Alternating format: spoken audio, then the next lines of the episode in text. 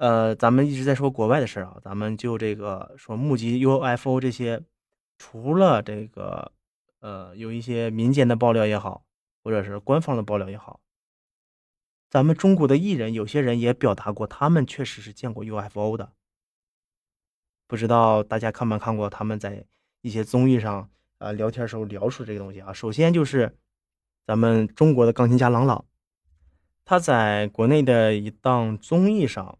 曾经提到说自己当时和他的老那个和老婆啊，他的老婆吉娜在坐飞机，然后在飞机上看到一个 UFO 在云在空中悬停，正在变形。虽说觉得非常不可思议，想拍下来，但是朗朗他说他不敢，他就是在里面说他不敢拍下来，因为他害怕他一拍照引起了一些难以预料的事情。然后他说完这个话之后呢？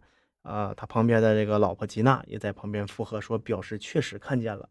他们当时这个这个这个节目是他和他老婆吉娜去张国立老师家去吃火锅，然后几个人在吃火锅的这么一个聊天的过程中说的这么一件事情。然后还有谁呢？还有谁表示过他们看到过 UFO 呢？陈凯歌导演和张艺谋导演啊，他们也表示过他们见过 UFO。啊，他们是在什么时候见过的呢？啊，是在一九八五年的夏天，那个时候陈凯歌导演正在准备大阅兵的这个开机，然后张艺谋导演担任担任他的摄影师。啊，因为他们两个是七八届的同学嘛，然后他们的剧组当时去去湖北取景，驻地呢应该是在应山机场附近。然后当天呢，他们拍摄完，把机器拉回剧组的这个住处，然后就有人说看。那有飞碟，然后张艺谋导演就抬头看嘛，然后说当天晚上天气很好，空中没有任何参照物，只有一个发光体。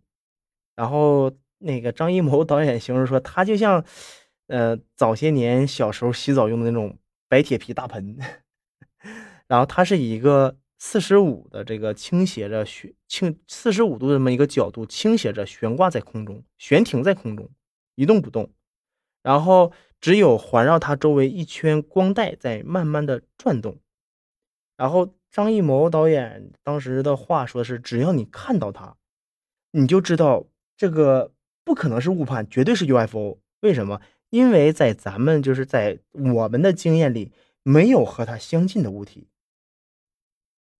然后他说是，他和杂志《探索》杂志上刊登的图片一模一样。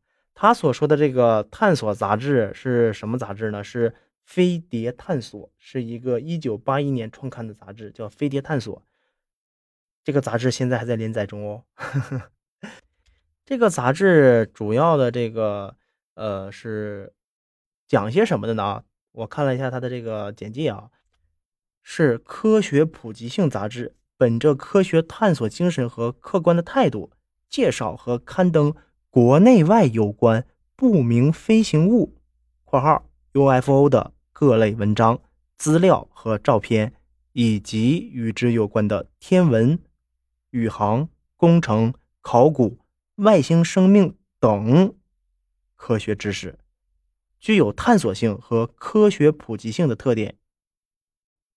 这是它的杂志一个简介。然后呢，它的刊集。它的刊期级别啊是省级级别，主管单位读者是读者出版传媒股份有限公司，读者就不用我说了吧，大家基本上都知道。那他当时说，他你第呃第一眼看到之后，就跟这个飞碟杂志，他有之前他他说的那个版本，我查资料的时候是有一个图片的那个刊期的版本，就是真跟。他跟张艺谋导演说的确实很像，就像那个一个圆形的 UFO，然后它一圈它外围的一圈是有光带的，然后中间是非常明亮的一个大灯，一个灯在闪，因为他做了那么一个图片嘛，是这个期刊的一个封面，是非常形象，所以张艺谋导演说他和《探索》杂志上刊登的图片是一模一样。当年在这个陈凯歌导演宣传这个《道士下山》这部电影的时候。有记者向他求证了这个事，然后陈凯歌导演沉默了几秒钟后说：“那天事情发生的当天晚上，其实我也在。”说出这句话，大概大家能明白什么意思了吧？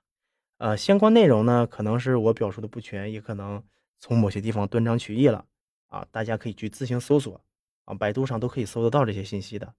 然后呢，还有谁？贾樟柯导演，他也不止一次的说他看见过飞碟，在十三幺跟许知远老师聊天的时候讲过，在《江湖儿女》宣传的时候，他的电影宣传的时候也讲过这个事情。包括呢，周星驰星爷也说过，他不止一次看过飞碟。星爷在两档采访类型的综艺上说过这个事情，说他不止一次看见过飞碟。有一次看到说是月亮这么大的个物体，周围有一些类周围有一些类似于星星的闪光体，很快的就飞走了。而且呢，他非常确定那不是月亮，因为月亮当时挂在很远的地方，他十分确定这件事情。然后还有一次呢，他说他是跟朋友一起看到的，看了能有半个多小时。那咱们说一些公众人物了，刚刚是吧？说公众人物都有这些些许的经历，那咱们这时候想，更何况美国的一个航天部门呢？他们竟矢口否认说没有外星人、没有 UFO 这件事情，对吧？我感觉他们就是装的，其实有，但是他们不敢说。那随着这几年啊，就是在美国啊，咱们说是美国，随着这几年美国的公众认知上来了。FBI 他们也解密了很多当年，就是很多年前发生疑似 UFO 事件的文件，在 FBI 的官网上都有公布。那关于这些解密文件呢，到时候我可能也会做上一期节目来给大家说。这个可能会慢一些，因为它上面有好多涂改的内容，基本上都是被黑色的涂改，这个黑色的那种框，就咱们看过电影那个什么加密文件，有一些关键部分全部被涂改了，而且有些英文。我英文不是很好，我还得找人帮我翻译翻译，或者用翻译软件翻译翻译，可能会很慢。如果说大家喜欢的话，或者是呃想听一下这些内容，呃，我可以到时候再做一期给大家讲一讲这个事情。那今天的内容就这么多了，对吧？那我们呢也聊了很久，呃，为什么那么多人坚信登月是假的呢？以后呢，我还会带着大家一起来分析啊。那今天的节目就到这里了。